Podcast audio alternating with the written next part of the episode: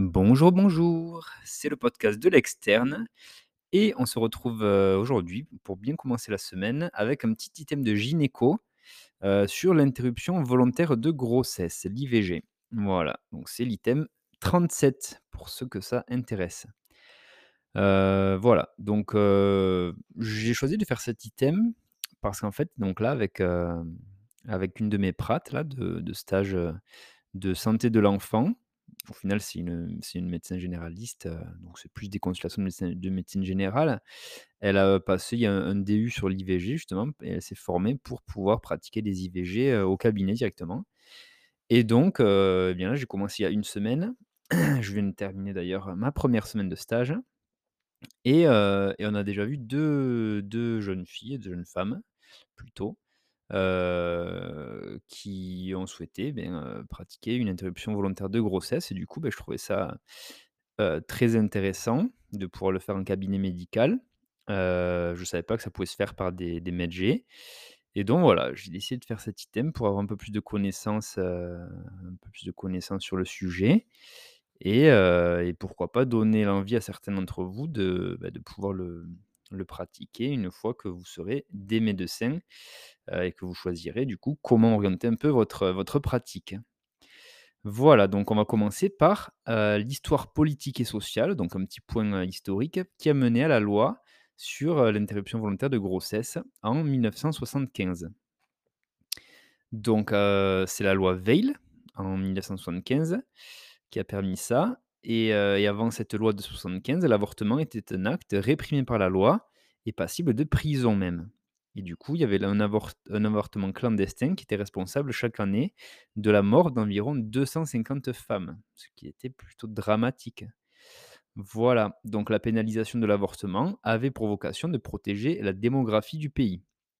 Voilà, en 72, il y a eu un événement, c'est Marie-Claire, une jeune femme de 17 ans, qui a été jugée pour avoir avorté suite à un viol. C'est le procès de Bobigny. Cette jeune femme donc de de 17 ans sera défendue par Gisèle Halimi et qui remporta le procès. Heu, donc le «délit d'avortement» entre guillemets qui avait jusqu'alors n'a donc plus lieu d'être. Et ce n'est que 3 années plus tard que Simone Veil, qui est alors ministre de la santé à l'époque, elle a fait voter le 17 janvier 75 la loi qui dépénalise l'avortement. Donc à partir de 75, l'IVG est autorisée jusqu'à la 12e semaine d'aménorrhée, donc beh, 4 mois, 3 mois pardon, heu et pour les patientes mineures, il fallait une autorisation parentale.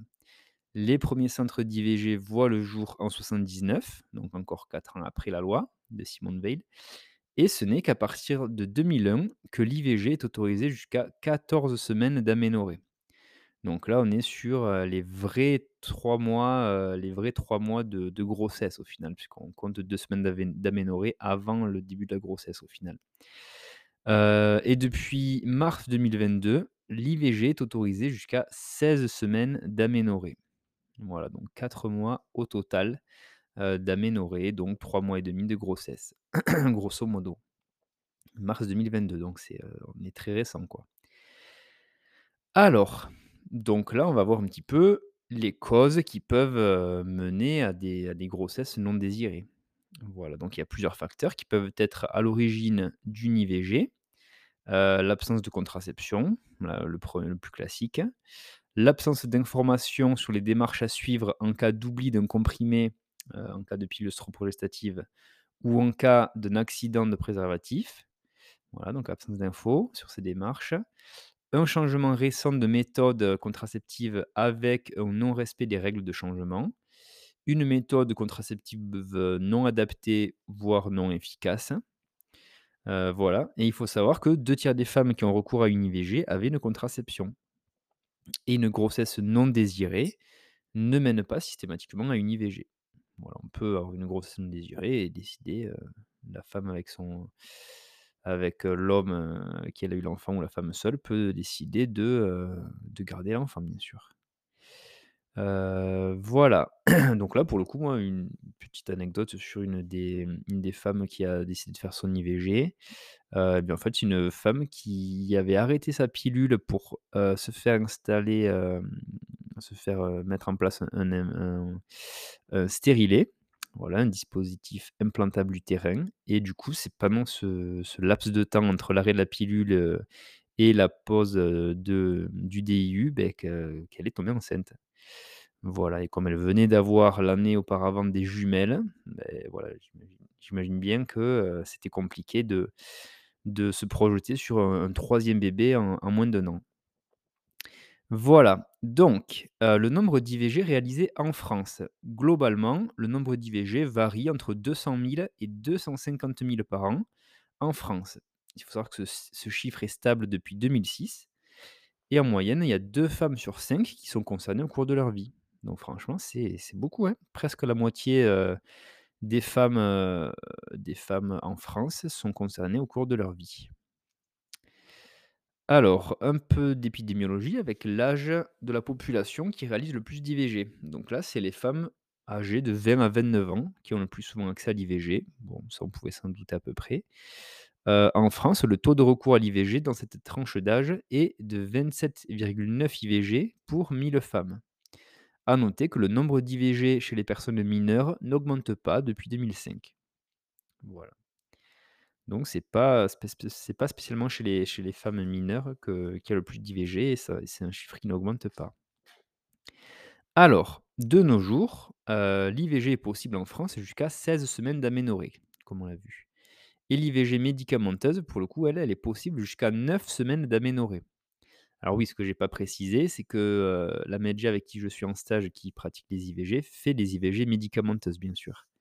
Voilà et donc là, c'est possible quand c'est, heu, quand c'est demandé précocement, donc jusqu'à 9 semaines d'aménorrhée. Heu, donc comment ça se passe un petit peu? La demande d'IVG, la demande d'interruption volontaire de grossesse. Avant l'IVG, il va y avoir 2 consultations obligatoires. Il y aura aussi un entretien psychosocial qui est obligatoirement proposé à toutes les patientes, donc heu, voilà et il est cet entretien obligatoire pour les personnes mineures. Voilà, donc il est proposé à toutes les patientes et obligatoire pour les les filles qui sont mineures. L'IVG, elle fait partie des exceptions au parcours de soins coordonnés, c'est-à-dire qu'il est possible pour la patiente de consulter un médecin autre que son médecin traitant. Voilà, donc il n'est donc pas nécessaire d'aller voir son médecin traitant avant une consultation. À noter que l'accès à un gynécologue ou à une sage-femme est libre et l'IVG peut également être réalisé par les médecins traitants en cabinet de ville jusqu'à 9 semaines d'aménorrhée. Voilà, donc ça, c'était ce point-là que je voilà, je en fait, je ne m'étais jamais posé la question, mais c'est vrai que c'est intéressant de pouvoir le faire par son médecin traitant, bien sûr. L'anonymat est garanti pour toutes les femmes, y compris celles qui n'ont pas de prise en charge en France, et ce, quel que soit, le lieu de réalisation de l'IVG. Lorsque l'IVG est réalisé dans un établissement de santé, la dispense d'avance de frais est assurée. Voilà, c'est des des soins qui sont, remboursés à 100 Heu, voilà et c'est fait en tiers payant, donc elles ont rien à débourser ces ces filles. Lorsque l'IVG est réalisé dans un cabinet de ville, un centre de planification familiale ou dans un autre centre de santé, les feuilles de soins ainsi que les décomptes de remboursement sont aménagés de façon à préserver la confidentialité. L'IVG est prise en charge à 100% par la sécurité sociale et aucun dépassement d'honoraires n'est possible pour une IVG. Alors, les structures de prise en charge des IVG. Heu, donc, ces IVG peuvent être réalisées dans des établissements de santé, dans un centre de planification familiale, voilà. Elles peuvent également être réalisées en ville, heu, en cabinet médical libéral, uniquement pour les IVG médicamenteuses jusqu'à 9 semaines d'aménorrhée. Donc là, on se répète un peu, mais c'est important. Les femmes qui ont recours aux IVG peuvent également consulter un gynéco, un médecin, une sage-femme pour la première consultation. Même si, si ce dernier, donc même si le praticien n'est pas attaché à un centre qui réalise les IVG. Alors, les étapes de la prise en charge, comment ça se, heu, comment ça s'organise? Donc la première consultation, qui est appelée consultation initiale, se fait avec un médecin ou une sage-femme. Donc le médecin, ça peut être un gynéco ou un médecin généraliste. La demande d'interruption de grossesse est effectuée à ce moment-là, lors de la consultation initiale. Lors de cette première consulte, une information orale et écrite est donnée sur les 2 méthodes, heu, possibles, donc soit plutôt chirurgicale, soit médicamenteuse.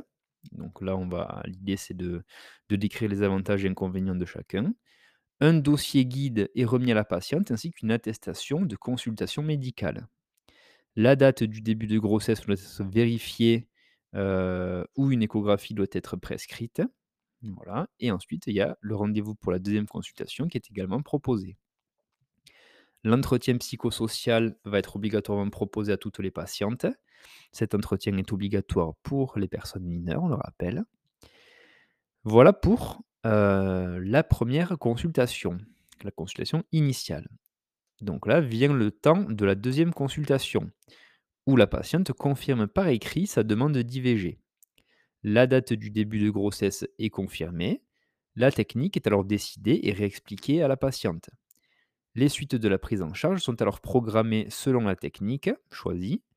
Voilà, donc on va fixer un rendez-vous qui est nécessaire, le lieu de réalisation et cetera.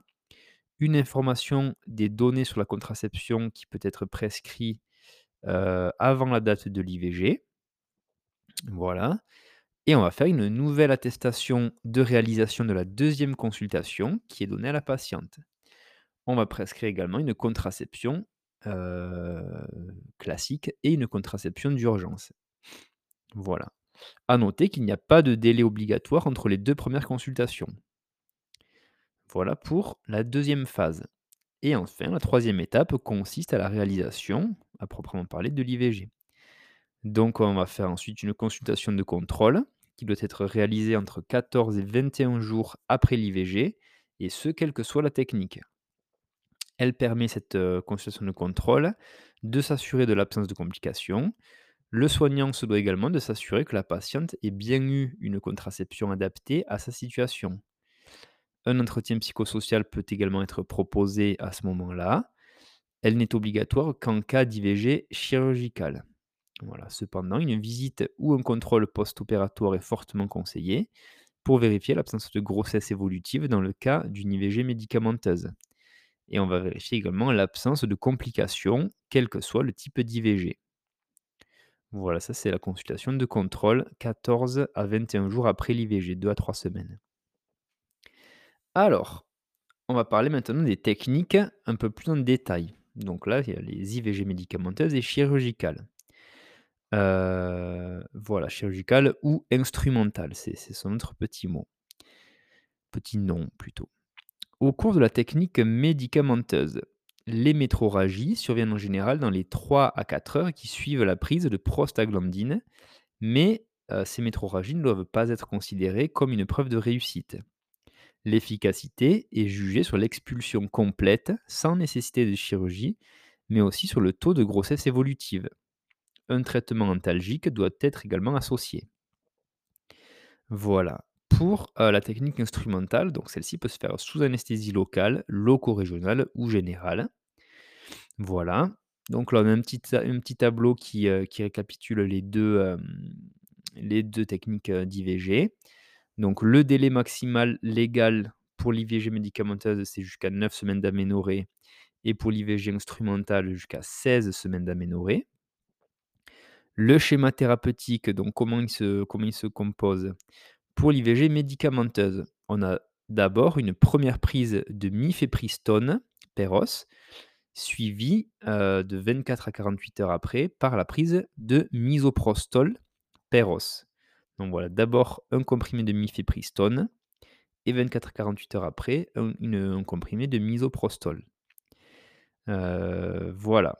Donc là, bon, il y a les dosages, heu, avant les 7 semaines d'aménorrhée, c'est 200 ou 600 milligrammes de mifepristone pour la première prise et enfin, pour le deuxième comprimé de misoprostol, c'est un comprimé de 400 microgrammes. Ça, c'est avant les 7 semaines et entre 7 et 9 semaines, donc là, on reste sur 200 milligrammes de mifepristone. Par contre, on va doubler la dose de misoprostol, donc 800 microgrammes. Donc voilà, effectivement, il va y avoir, besoin de plus de prostaglandine, beh, plus le l'embryon est implanté, en fait, hein, puisqu'entre 7 et 9 semaines, il va être plus développé, plus implanté. Il va falloir plus de prostaglandine pour générer une plus grosse contraction au final du muscle utérin et d'ex et d'expulser l'embryon. Voilà. Pour l'IVG instrumentale, il y aura aussi un schéma thérapeutique et donc là, ben, en fait, il y a 200 milligrammes de mifepristone per os 48 heures avant le geste ou heu, 400 microgrammes de misoprostol per os 3 à 4 heures avant le geste. Comme, au final, comme pour l'IVG médicamenteuse avant cette semaine d'aménorrhée.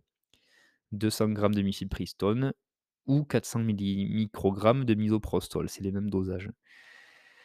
Et la réalisation du geste, elle se fait par aspiration à la canule, après la dilatation du col à la bougie, adaptée bien sûr à l'âge gestationnel. Voilà, donc c'est par aspiration. OK. Heu, donc on va voir un petit peu les contre-indications des différentes méthodes. Il existe des contre-indications à la mifepristone et au misoprostol. Il existe également des contre-indications à la technique médicamenteuse. Donc là, il y a 4 contre-indications. Ça va être, heu, la première, les troubles de la coagulation, la prise d'un traitement anticoagulant, puisqu'en fait, on n'a pas de moyen de contrôler, heu, l'hémorragie. Heu, voilà, la métrorragie qui survient après la prise de misoprostol. L'anémie profonde, donc une hémoglobine inférieure à 9-10 grammes par décilitre. Ça, c'est une contre-indication à la technique médicamenteuse. Un DU en place, voilà, ça c'est contre-indication aussi. Et enfin, la patiente isolée qui ne comprend pas les informations. Heu, une visite de contrôle impossible, un voyage après la procédure dans une zone zone sanitaire risquée. Voilà, ça c'est des contre-indications. D'ailleurs, heu, ma PRAT, pour la petite anecdote, elle m'a expliqué que la dernière fois, elle avait une, femme qui voulait faire une IVG et elle partait le lendemain, heu, je crois que c'était au Portugal, donc elle pouvait était dans une zone, où elle pouvait pas avoir de médecin, rapidement, a priori. Elle pouvait pas avoir la consultation de contrôle, juste après. Le risque hémorragique, beh, il pouvait pas être géré par son médecin traitant, donc elle a elle a décidé de refuser l'IVG à ce moment-là, en tout cas. Voilà. Pour la méthode instrumentale, il n'existe pas de contre-indication absolue. Voilà. Donc, il y a des contre-indications aussi un peu plus spécifiques des molécules utilisées. Donc là, grosso modo, pour la mifepristone, heu, je crois dans les grandes lignes, c'est tout ce qui est, ben, hypersensibilité à la substance active, donc une allergie. Heu, une insuffisance surrénale chronique aussi, un asthme sévère qui n'est pas contrôlé par le traitement. Voilà et il faut prendre des précautions bien sûr, bah, dans les cas de malnutrition, d'insuffisance hépatique ou insuffisance rénale. Tout ce qui pourrait faire obstacle à la bonne, heu, à la bonne, heu, métabolisation du principe actif. Pour le misoprostol, eh hypersensibilité au misoprostol, donc allergie, antécédent d'allergie aux prostaglandines, un asthme ou une bronchite spasmodique, bah, là. Antécédent cardiovasculaire aussi, angine de poitrine, troubles du rythme, maladie de Raynaud, insuffisance cardiaque et cetera et l'hypertension artérielle grave non équilibrée, ça pareil, c'est, hem, c'est une contre-indication au misoprostol. Donc heu, à l'IVG quoi, au final, médicamenteuse. Heu, donc ça, c'était pour les contre-indications. Maintenant, on va voir les complications immédiates, heu, liées, aux IVG, qu'elles soient chirurgicales ou médicamenteuses. Allez, petite gorgée d'infusion ayurvédique. Voilà, gingembre, miel, citron, franchement, ça passe directement dans l'âme. Alors, les complications immédiates, bah, la première, c'est les douleurs. Pour la méthode médicamenteuse, pour, contrer ça, on va prescrire de l'ibuprofène en première intention. La dose d'ibuprofène est de 400 à 600 milligrammes à renouveler si besoin, sans dépasser plus de 1200 milligrammes sur les 24 heures. Donc voilà, généralement l'ibuprofène, c'est un comprimé de 400 donc on peut en donner jusqu'à 3 par jour. Voilà. L'association paracétamol plus codéine peut être une alternative. Donc voilà, dafalgan codéiné et cetera. Le paracétamol seul et le fluoroglucinol, donc heu, le spasfon, ne sont pas recommandés. Donc voilà, c'est, heu, ibuprofène ou heu, dafalgan codéiné. Heu, paracétamol seul et spasfon ne sont pas recommandés. La durée du traitement peut varier de quelques heures à quelques jours. Donc voilà, sur leur dos, qu'on va va va donner à la patiente, eh bien, on va mettre, voilà, quantité suffisante pour 5 jours, comme ça, elle sera tranquille. Pour la méthode instrumentale, les INS sont recommandés également pour limiter les douleurs per et post-opératoires. Une dose de 600 mg d'ibuprofène peut être administrée en préopératoire. Voilà, donc là, ça se fait souvent par voie veineuse, dans le service ou juste en salle d'anesthésie, juste avant l'opération. Donc ça, c'était les premières complications, les douleurs. Enfin, on peut avoir des complications à type d'échec. Voilà, donc là, l'échec complet est défini par une grossesse évolutive. Il y a une poursuite de la grossesse. Le risque d'échec complet en cas d'IVG instrumentale est exceptionnel. Donc là, c'est 1 à 5 pour 1000. Voilà, donc très très rare. Le taux de grossesse évolutive après une IVG médicamenteuse est de 1% donc voilà, c'est c'est 10 fois, 10 fois plus fréquent qu'une IVG instrumentale, mais c'est quand même, heu, voilà, 1% c'est ridicule, quoi. L'échec partiel, lui, pour le coup, il est défini par un avortement incomplet. Donc là, c'est plus fréquent en cas d'IVG médicamenteuse et donc là, il y a 2 solutions qui peuvent être proposées à la patiente. Ça va être une aspiration instrumentale, donc voilà, on bifurque sur la deuxième méthode et sinon on peut, heu, re represcrire du misoprostol per os. Donc là, c'est le deuxième comprimé qu'on donne de prostaglandine et bien on peut renouveler, heu, l'administration de misoprostol. Voilà pour l'échec complet et partiel. Heu, complications mécaniques ensuite, donc là, c'est spécifique à la méthode instrumentale. Bien sûr, avec les médicaments, ben, on avoir de complications mécaniques. Heu, donc là, on peut se retrouver avec une déchirure cervicale, donc du col utérin, heu, dans 0,2 à 1% des cas quand même, voilà. Et on peut aussi avoir une perforation utérine et donc là, c'est de 1 à 4 pour 1000 interventions, donc là, pareil, c'est exceptionnel. Heu, les complications hémorragiques. Donc là, bah, le risque hémorragique au cou au décours d'une IVG, c'est de 1% avec un risque de transfusion de 0,1% Voilà et c'est plus important dans l'IVG médicamenteuse. OK, donc c'est pour ça qu'on va on va contre-indiquer l'IVG médicamenteuse à des à des femmes qui ont des troubles de la coagulation, qui ont des anticoagulants et cetera. Les complications infectieuses, donc là, il y a un risque d'infection génitale haute qui se situe autour de 1% après une IVG instrumentale et de 0,3% après une IVG médicamenteuse, donc moins de risque infectieux avec, heu, les médicaments. L'antibioprophylaxie est recommandée uniquement en cas d'IVG instrumentale.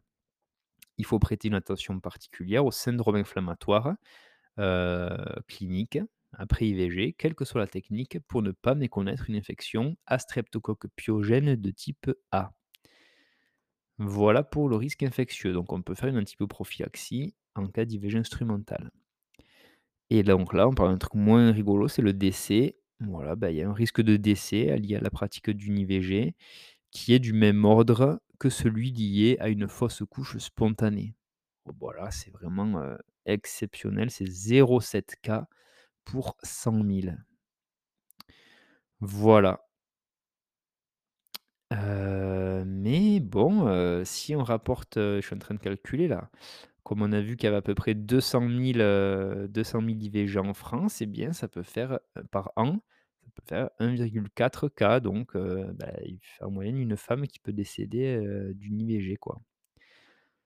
Voilà, c'est exceptionnel mais mais bon, ça reste quand même un risque qu'il faut, faut décrire à la patiente avant de avant de de de valider définitivement l'IVG. Voilà, les complications secondaires. Donc parce que là, on a vu les complications aiguës.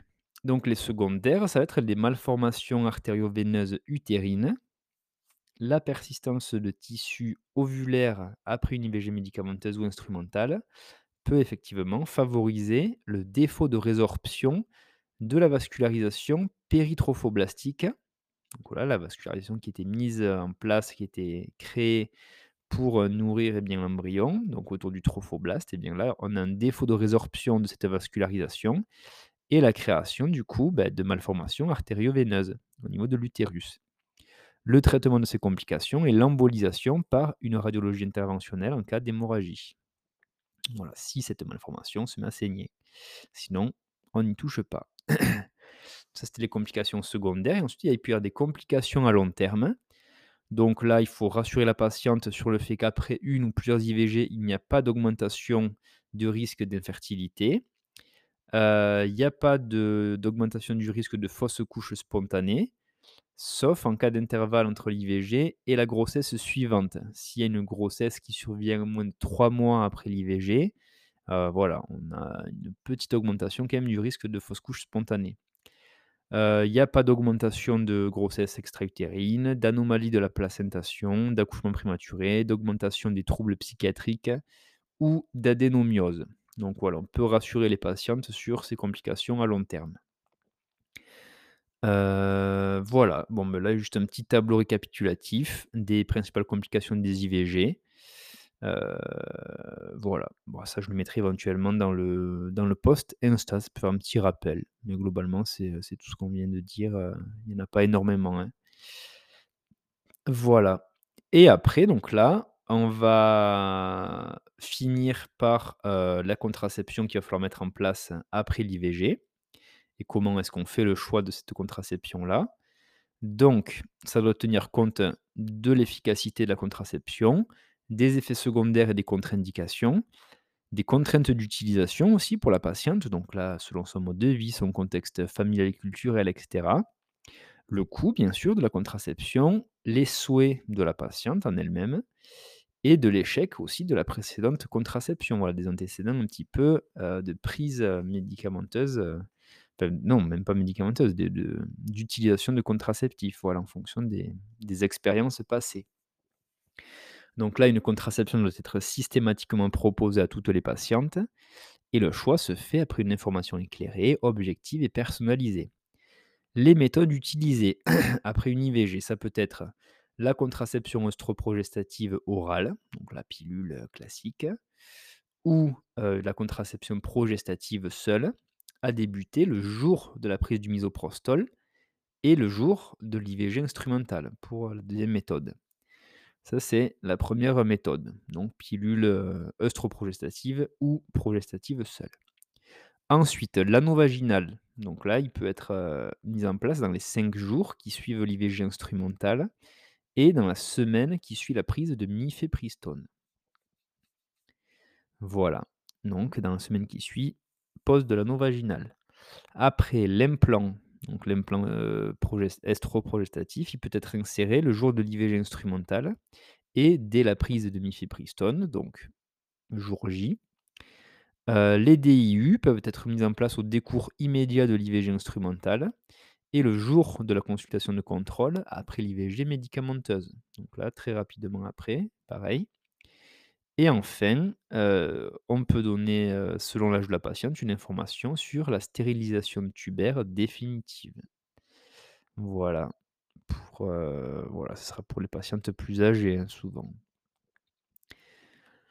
Voilà et enfin, un petit mot sur les facteurs de risque de récidive, de récidive d'IVG, donc d'IVG itérative. Donc là, bah, les facteurs de risque, c'est l'âge jeune de la patiente, la patiente célibataire également, les conditions socio-économiques défavorables, voilà, avec les difficultés, heu, d'accès économique à une contraception, un défaut d'information et cetera. Une contraception non adaptée aussi, peut mener à des facteurs de risque, heu, d'IVG itérative et heu et donc voilà, ce qui pourrait permettre de mieux prévenir la répétition des IVG, ça serait les méthodes contraceptives réversibles à longue durée d'action, heu, les dispositifs intra-utérins et les implants. Voilà, ça c'est des méthodes de longue durée d'action, voilà, qu'on peut, heu, qui il y a pas besoin d'être géré pour le pour DU et l'implant. Heu, voilà, donc ça, ça permet de mieux prévenir la répétition des IVG. Il faut également s'atteler à dépister les violences passées ou en cours, bien sûr, violences sexuelles.